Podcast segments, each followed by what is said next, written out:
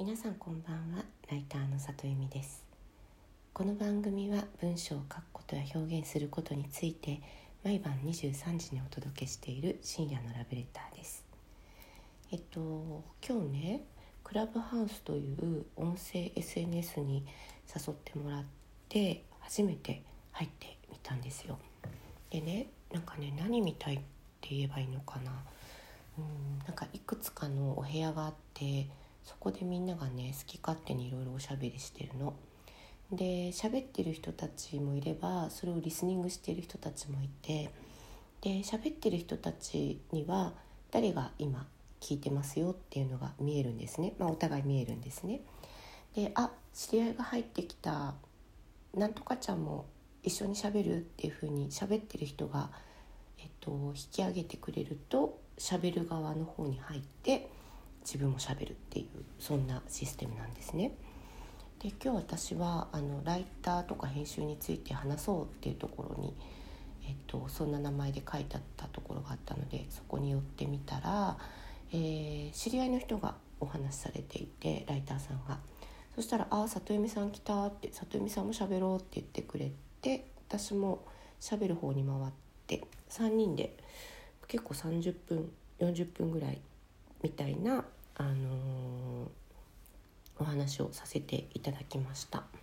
でねそうそれがなんかね不思議なすごい感覚でね何見たいって言えばよかったのかな。なんかねこういう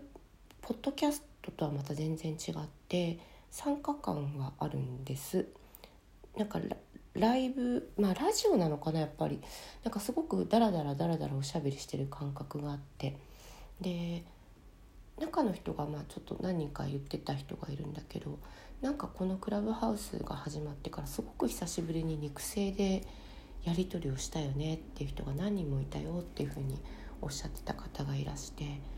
うん、どんな風に流行っていくかって今ちょっとよくわからないんだけれども、まあ、なんとなく今日は割と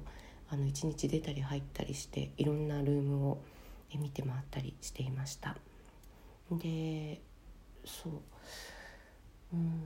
ポッドキャストとどういうふうに住み分けがされていくのかとか文字コミュニケーションとどういうふうに住み分けがされていくのかとかいろいろあるんですけどなんかインスタのライブ配信かな。